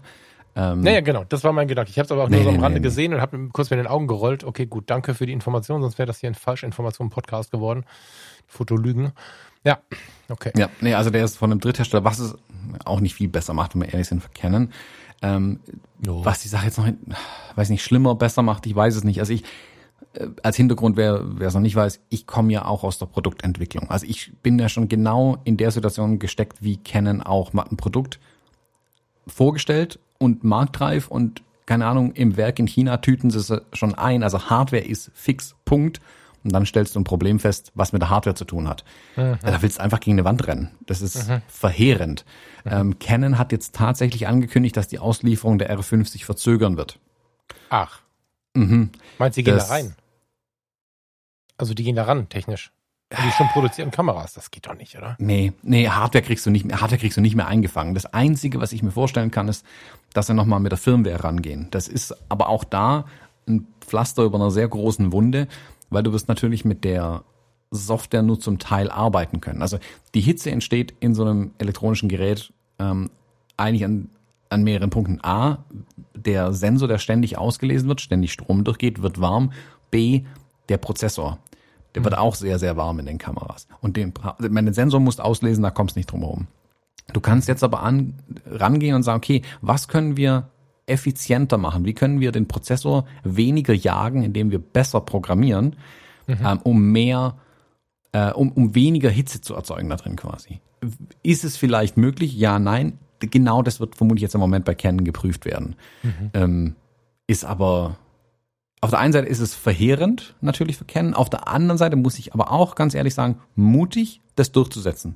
Das zeugt nämlich von einer ähm, verantwortungsvollen Produktpolitik. Nicht irgendwas auf den Warm War Markt zu werfen, das dann nicht funktioniert und sich dann den Ärger einzukassieren, so nach dem Motto, Hauptsache wir haben es irgendwie verkauft. Das ist so eine ähm, Chefentscheidung, die keine Ahnung haben. Das klingt für mich ein bisschen nach einer Entscheidung auch, die sagen, hey, das Produkt muss geil sein. Wir wollen, das ist uns egal, wenn es einen Monat später auf den Markt kommt. Sind wir ehrlich, in der aktuellen Lage ist es wirklich egal, wenn es einen Monat später kommt.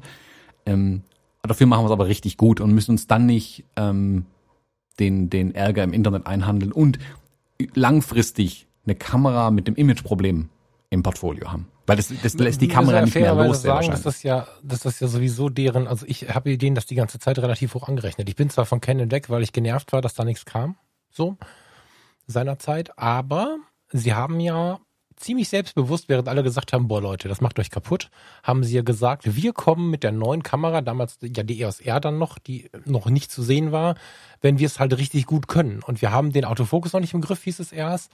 Und wir wollen nicht irgendeinen Autofokus, sondern einen besonders guten Autofokus. Und deswegen gibt es gerade keine Kameras von uns.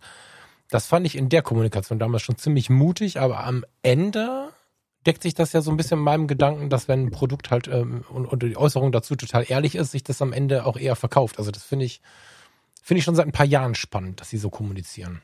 Mhm. Also macht auf jeden Fall bessere Kameras. Und selbst da haben sie ja gesagt, bei der R damals noch, hey, wir haben jetzt einen Stand erreicht, den wir gut finden, aber wir liefern nochmal mit Firmware-Updates nach, was die richtige Entscheidung war. Und damit haben sie einen guten Wurf geliefert. Und trotzdem hat die R ja ein Imageproblem bekommen für Punkte, die ich bis heute nicht nachvollziehen kann, weil es bei allen anderen Herstellern die gleichen Punkte waren, die man jetzt dafür feiert irgendwie. Also nur ein Kartenslot hatten die ersten Sonys auch nur. Also kriegt euch wieder ein. das Drama kann ich mit. Da war ich ja auch am Anfang einer von den Angstbehafteten. Das habe ich mir aber einreden lassen. Also da bin ich inzwischen weg von. Aber das stimmt. Ja. Das, das gab einen riesen Shitstorm. Ja. Ja. Und deswegen finde ich die Entscheidung jetzt irgendwie gut und ich hoffe, dass Canon hier was machen kann. Ähm, ich, ich sehe es bei Canon ein bisschen so. Die haben, wir haben uns ja gemeinsam live die Produktvorstellung bei Canon angeguckt und ich war fasziniert und verwundert fast schon, wie hart die auf diese Videokiste gehauen haben mit der R5. Die R6 haben sie ganz anders positioniert, eher für ähm, Wildlife, Reportage und so ähm, Sportfotografie, weil die ähm, ein Stück günstiger ist, glaube ich, und irgendwie da die tollere Kamera sein soll. Und die R5 haben sie ja sehr hart, also klar, hey, das ist unser Profigerät für Fotografen, aber habt ihr schon gesehen, wie tolle 8K-Videos man damit auch machen kann. Ähm, Und die 8K-Videos und die 4K-Videos und Videos und Videos und Videos und Videos und Videos. Ich so, ich meine, ihr habt ein eigenes ähm, Cine-Line-Up, also die 300C, 500C und wie die alle heißen, keine Ahnung, ähm, die nur für Videos gemacht sind. Ich fand es dann einen harten Pitch eigentlich, die R5 so für Video zu stellen. Hab's irgendwie verstanden. Mir war es aber zu viel. Und ich glaube, das beißt sie jetzt ein bisschen in den Hintern. Genau, es war zu viel Video für meinen Geschmack. Wobei ich an sich gut finde, dass sie das alles kann, all- alles gut. Aber weil sie da sehr, sehr auf dem Videothema rumgeritten haben, beißt es jetzt natürlich in den Arsch, dass Sony fast zu erwarten eigentlich, was in der, in der Pipeline hat, ähm, was vielleicht besser kann. Man muss dazu sagen, die Sony kann kein 8K, was ja die R5 so hoch gelobt wird dafür, dass sie jetzt eine 8K-Kamera ist. Und das ist jetzt genau der Punkt, wo ich jetzt auch, da verstehe ich die Kritik an Canon im Moment, weil da, haben- da haben sie jetzt, glaube ich, das erste Mal ihre, ich sag mal, ihre Komfortzone oder ihre, ihr Versprechen verlassen, zu sagen, hey, wir bringen nur was auf den Markt, was richtig gut ist und was funktioniert. Mit dem 8K-Ding haben sie sich vielleicht ein bisschen weit aus dem Fenster gelehnt, weil genau da entsteht ja hauptsächlich dieses Überhitzungsproblem. Und auch wenn das Ding mit 4K wunderbar funktioniert, wir wissen beide, alle werden nur darüber reden, dass er bei 8K nicht funktioniert. Das ist in der echten Welt für die meisten, äh, die mit dem Ding arbeiten, völlig wurscht. Aber der Kamera wird es immer anhaften. Und wissen wir alle, wie schwer man so ein ähm, Vorurteil gegenüber sowas auch wieder los wird tatsächlich. Also ah, unglücklich gelaufen für Canon. Ich glaube, dass sie eine echt geile Kamera gebaut haben. Ähm, das Einzige, wo man so sagen kann, Daumen hoch ist, sie ist zumindest in den Medien die ganze Zeit. man redet viel drüber. Ich Ja, meine, ja, Sony bringt eine Kamera raus, alle schreien Juhu und sofort kommt die Canon-Kamera wieder hoch zum Vergleich quasi. Also irgendwie hilft's Canon ja auch ein bisschen. Sie bleibt zumindest im Gespräch, die Kamera, wenn es jetzt ein bisschen später kommt. Aber ja, Grundsätzlich sind sie halt wieder mit im Rennen, so was ich jetzt ein bisschen verwirrend finde. Ich habe in den letzten Wochen oder letzten Tagen mal noch mal ein bisschen genauer hingeschaut. Also ich nutze ja mit tatsächlich viel Begeisterung die R. Und ich habe dir vor ein paar Tagen eine ganz hysterische Nachricht geschrieben, dass ich dann endlich mal alle Firmware-Updates gemacht habe. Und da sind ja nur einige gekommen selbst auf die R. Und das ist jetzt eine richtig krasse Kamera.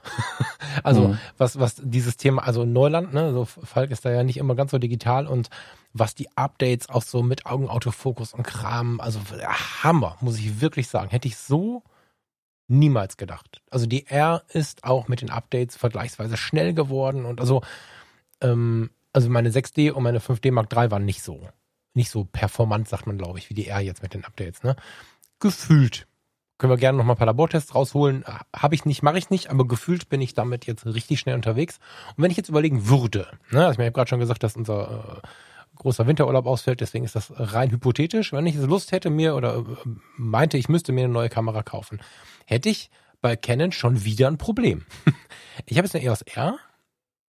In meiner Welt performt der die super, aber vielleicht habe ich einen Pfeil im Kopf und brauche einen zweiten Slot oder was auch immer. Und jetzt gucke ich, möchte ich jetzt die R6 haben oder die R5? Vielleicht kann ich mir die R5 gar nicht leisten. Dann ist die R6 natürlich eigentlich eine schöne Ablöse, weil mit 2,6 liegt sie nur 100 Euro über der ehemaligen UVP der R oder 200 Euro oder so und ist auch für den sehr ambitionierten Nebenbei-Fotografen oder Hobbyfotografen irgendwie ersparbar. Das ist schon viel, viel, viel Geld, aber die 4,6, die die äh, R5 kostet, pff, das ist halt richtig Kohle. Die R6 hat aber, jetzt wissen wir inzwischen, glaube ich, dass Megapixel nicht alles sind, aber die R6 hat mal eben 10 Megapixel weniger als meine R. Den Punkt verstehe ich nicht. Ja, warum sie also mit der mit der mit der R6 so weit runtergegangen sind. Ob das wirklich nur die Lowlight Performance ist, Also die Positionierung finde ich ein bisschen schwierig. Jetzt kommen nicht so viele von der R, weil die sich nicht so verkauft hat, wie sie sich das gewünscht hätten, aber da hake ich so ein bisschen, weil, weil von der R jetzt sich was anderes holen, wüsste ich gerade nicht so richtig, was ich will. Also da hätte ich gerade ein Problem, weil die 4.6 für eine, für eine Profikamera verstehe ich.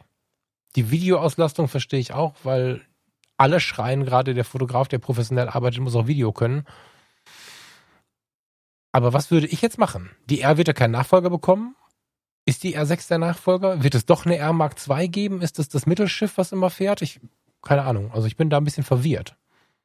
Ja, da kann man ein bisschen über Produkt, ähm, Serien, Produktgestaltung und Produktreihen ähm, sprechen, mhm. Produktdifferenzierung vor allem. Ich habe mal ein Video dazu gemacht, ähm, wo alle so völlig ausgeflippt sind mit der X Pro 3, weil das die Leute mhm. nicht verstanden haben. Mhm. Ähm, das ist ja was, was bei Fuji oft nicht verstanden wird. Ich finde es aber eine schlaue Entscheidung. Und zwar vergleichen wir mal die beiden Kameras. Nehmen wir die R5 und die R6, die klassisch Canon Positionierung haben. Also die, die kleinere Nummer ist die bessere Kamera. Zum einen, das lässt sich bei Canon immer ganz gut ähm, aus, ausbaldowern oder die Vorgängerkameras in manchen Fällen, aber höhere Zahl ähm, Nee, also genau, ja, höhere Zahlen sind die in Anführungszeichen schlechteren Kameras, die kleineren Nummern. Mhm. Die 1DX mhm. ist das höchste Flaggschiffmodell bisher gewesen zum Beispiel. So. Ähm, mhm. Die R5 richtet sich meiner Meinung nach klar an Profis. Die wollen alles haben, vom 8K-Film bis zur höchsten Bildwiederholrate beim Fotografieren. Alles drin, kann alles super. Willst du weniger Geld bezahlen, nimmst eine R6, die hat zwar die wichtigen Features, wo wir auch keine Haue mehr kriegen wollen, aus Canon-Sicht gesprochen, ist ja zwei Kartenslots. Ähm, aber wir haben gespart am äh, kein anderer Bildwiederholrad, also ein anderer Verschluss drin. Wir haben den Sensor ähm, in Anführungszeichen schlechter gemacht. Sie hat äh, ein, glaub, ist jetzt glaube den schlechteren EVF als die R. Also sie differenziert sich da ganz Warte, klar den nach. Sensor schlechter gemacht ist ja so nicht richtig. Ja, sie haben klar in weniger Auflösung eingebaut. Ja. So, ja, ja, genau. Ja, ja. Ähm, das sind alles Sparmaßnahmen, was schon okay ist. Du musst die Produkte irgendwo differenzieren und auch den Preis ja runterkriegen. Das ist ja völlig logisch, dass du das machst. Auch da wieder, das mit der R war eine nicht so schlaue Entscheidung in dem Moment. Mhm. Weil man hätte von der R aus gabelt sich jetzt der Weg. Es gab dann noch die RP, was jetzt noch die allerwenigsten im Prinzip verstehen, wo die Ja, dann zu, zu ja, die ist ja noch weiter unten anzusiedeln. Ja, aber genau, aber was, aber was ist der Nachfolger der RP? Den gibt's jetzt auch noch nicht. Also was macht der, der jetzt von der RP wechseln will, zur 6 gehen? Okay, klar, weil die 5 ist viel zu teuer. Aber ähm, die Ach so, R das steht stimmt. halt- Die RP ist ja eigentlich die 6, weil sie ja der Nachfolger der 6D sein könnte, weil sie dessen Sensor hat. Die Preisgestaltung liegt auch da. Genau. Also aber müsste sie R7 heißen, aber die 7 ist ja bei Canon eigentlich eine APS-C-Profikamera. richtig, richtig. Stimmt, also, bleibt Canon- nur RP Mark II. Äh.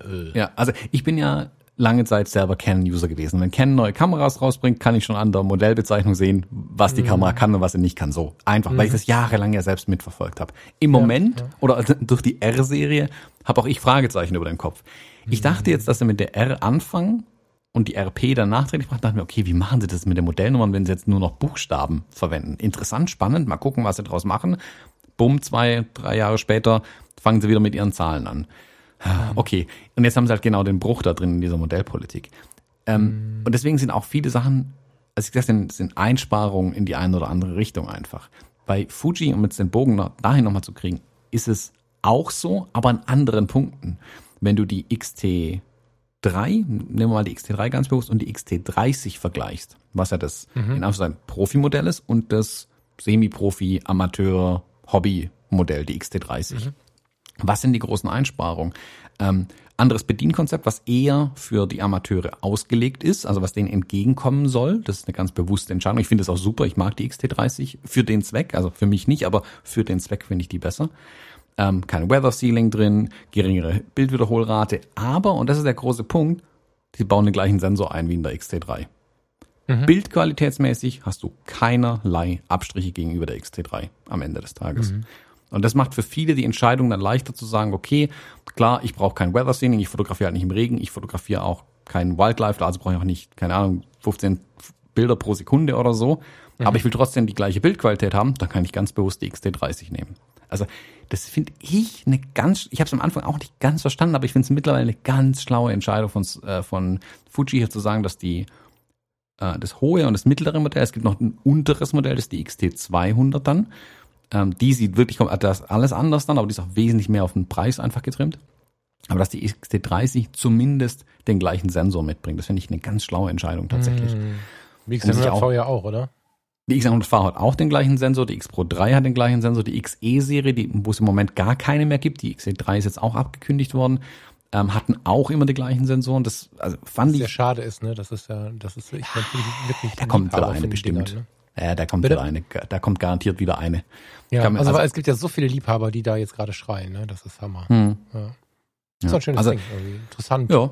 Ja. Also irgendwie bei der R6, die 20 Megapixel finde ich gut, aber ich finde die ein bisschen, der, sie haben sie mir nicht gut verkauft, die 20 Megapixel. Also warum hat die nur 20 Megapixel? Was, was bringt mir das an Vorteil? Bei der Sony im Gegensatz, die hat nur 12 Megapixel, aber Sony kann dir ganz klar sagen, warum ähm, die 12 Megapixel viel mehr Sinn machen. Weil es eine ganz klar auf Video getrimmte Kamera ist, wo du eh die ho- hohen Auflösungen ja gar nicht fährst mit 4K. Also das ist genau das, was du da halt rauskriegst. Ähm, und äh, sie diese Lowlight-Performance halt so geil hinkriegen wollen. Und das hat Canon in seiner, in seiner Marketing-Aussage irgendwie Ja, doch, nicht so Lowlight war schon. The doch, Lowlight war schon Thema. Aber es war, es war mir zu leise. Aber es, es war, es war ein, Thema. Thema. Genau, war ein Thema. Das ist halt so in der, in der Masse an Informationen, die es zu den beiden Kameras gab. Also äh, 8K hier, hier der Autofokus und wenn man halt zwei Kameras gleichzeitig auch vorgestellt hat. Es ist zu viel gekommen und nicht klar positioniert. Da finde ich den Ansatz von, von ähm, Sony besser. Das ist diese eine neue Kamera für diesen einen Zweck. Versteht jeder da draußen. Ist ja auch nicht jeder Technikjournalist, der sich intensiv damit befasst, weil du musst immer damit rechnen, viele Leute haben gar nicht mitbekommen, dass es eine neue R gibt. Also- die laufen jetzt einfach demnächst in den Laden rein und dann sehen die halt, Moment mal, meine R hat aber mehr Megapixel, warum soll ich mir jetzt die R6 kaufen? Der hat weniger Du, Megapixel, glaube, um den, das Fass aufzumachen. Mhm. Ich glaube, wir müssen die Präsentation aber noch mal ein bisschen bewusster sch- schauen, weil ich meine, in der Erinnerung schon relativ viel Lowlight-Thema gehabt zu haben. So. Ähm, das Problem ist, dass es dafür, also an der Stelle gibt es jetzt weder einen Nachfolger für die RP noch für die R. Das ist so ein bisschen mein Schmerz. Also wir sind jetzt quasi von Null angefangen.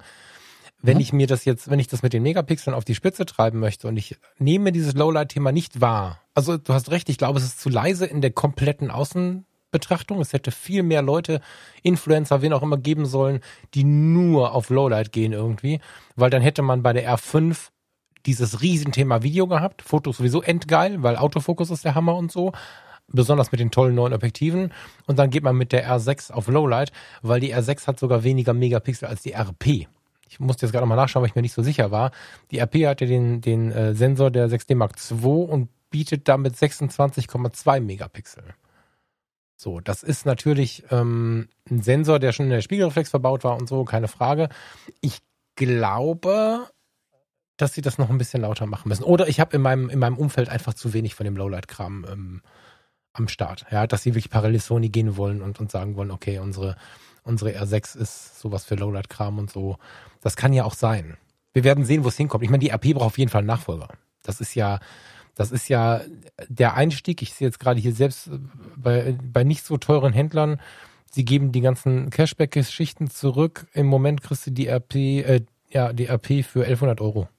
Mhm. Das heißt, du, du kriegst für 1100 Euro neu und für 800 Euro gebraucht, kriegst du einen Vollformat-Buddy. Das ist äh, mit einer mit einer mit einer Bildqualität, die dir die dir Tränen in die Augen treibt. Also da, weil weil die 6 ja schon der Knaller war, jetzt ist die 6D Mark II, dann ist der Sensor nochmal überarbeitet worden.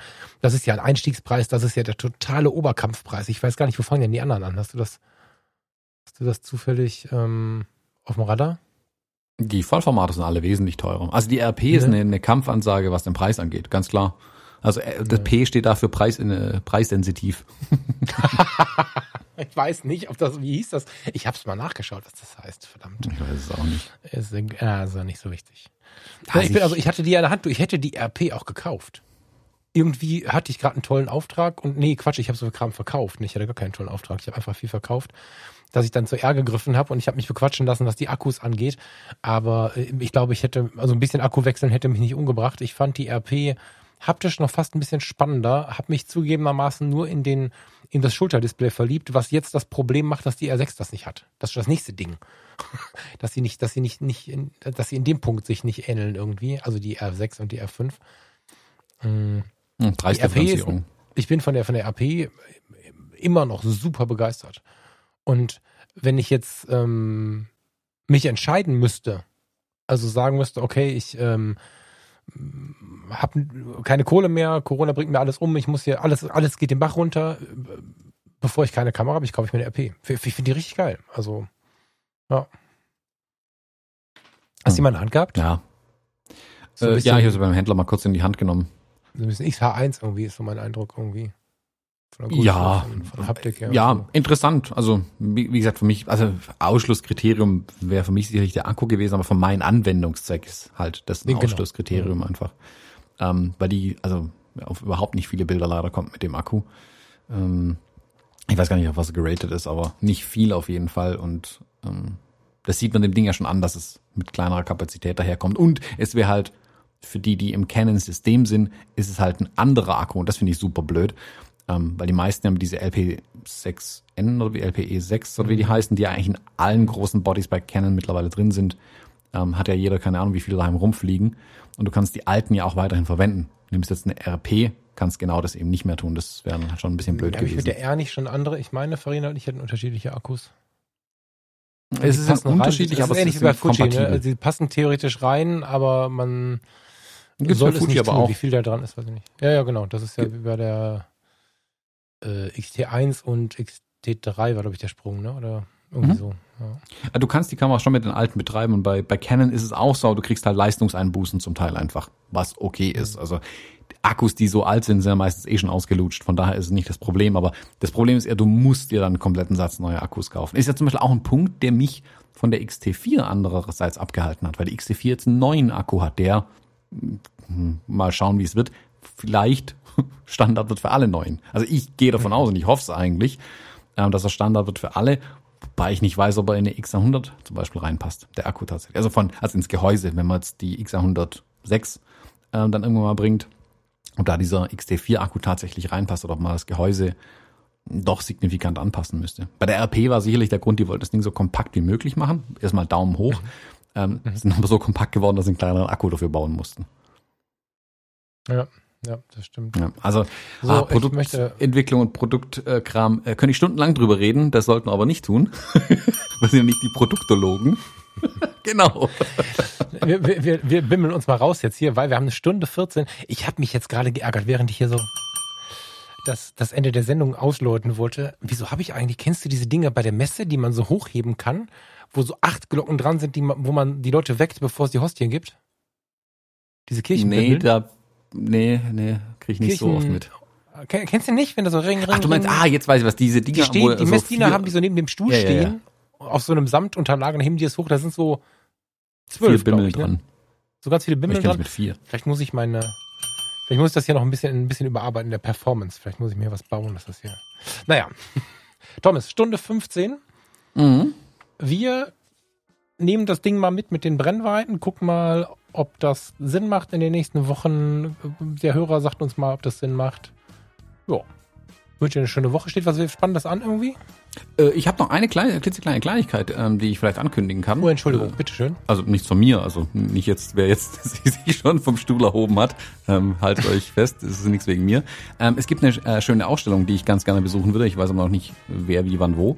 Ähm, und zwar eine Helmut Newton Ausstellung im Ernst Berlach Museum äh, in äh, Wedel, äh, ganz im Norden oben. Und ähm, da wird Helmut Newtons Lebenswerk ähm, ausgestellt anhand äh, von einem Buch, das er gemacht hat, oder gemacht wurde, sag mal so. Äh, kann ich jedem empfehlen. Ich packe den Link dazu in die Shownotes rein. Wer, wie ich, Fan, Fan von Helmut Newton ist, sollte sich das, glaube ich, angucken, wenn er irgendwie die Gelegenheit hat. Ähm, es gibt leider keine virtuelle Ausstellung, weil sonst hätte ich das direkt wie beim letzten Mal wieder gemacht, dass wir uns das alle zusammen per Zoom angucken. Ähm, Ja, cool. Ja. äh, aber wie gesagt, ja. Also 100 Jahre Helmut Newton im Ernst-Barlach-Museum in Wedel. Das müssen wir eh nochmal machen bei Gelegenheit. Wenn die nächste passende Ausstellung kommt. Ja, schön. Äh, Den Link pack mal rein. Ich habe es nicht mitbekommen mal wieder. Gucke ich mir dann auch gerne an. Gut, lieber Thomas, schöne Woche. Ebenso. Ähm, wir hören uns per Sprachnachricht und äh, grüßt zu Hause lieb.